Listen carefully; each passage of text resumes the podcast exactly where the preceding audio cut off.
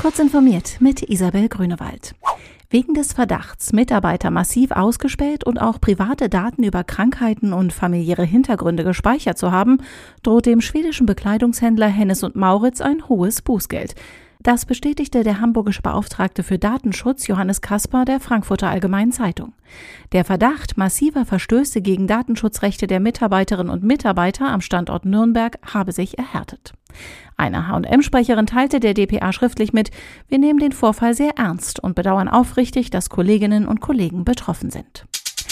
Der Autovermieter Buchbinder entschuldigt sich für das riesige Datenleck, über das Die Zeit und CT vergangene Woche berichtet hatten.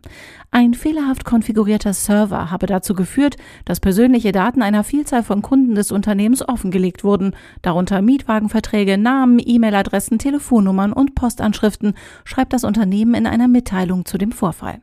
Buchbinder habe bereits erstklassige Datensicherheitsexperten beauftragt, die Firma bei der weiteren Untersuchung und Bewertung zu unterstützen, mit dem Ziel, das Niveau des Verteidigungs- und Cybersicherheitssystems zu erhöhen. Google hört auf die Kritik von Nutzern. Nachdem das Unternehmen diesen Monat die Darstellung in den Suchergebnissen geändert hatte, hagelte es Beschwerden in Foren und bei Twitter. Nun testet Google neue Kennzeichnungen von Seitenbetreibern, die mit Favicons in der organischen Suche auftauchen und bezahlten Inhalten, die an selber Stelle mit dem Wort Ad gekennzeichnet werden. Die Änderungen sind jedoch noch nicht für alle sichtbar. Korallenriffe sind weltweit bedroht und die Erderwärmung und andere ökologische Einflüsse sorgen dafür, dass sich ihre Zerstörung wohl noch eine ganze Weile fortsetzen wird. Eine britisch-australische Forschergruppe arbeitet nun an Verfahren, die absterbenden Meeresökosysteme zumindest teilweise wiederzubeleben, berichtet Technology Review. Die Idee klingt so simpel wie verrückt.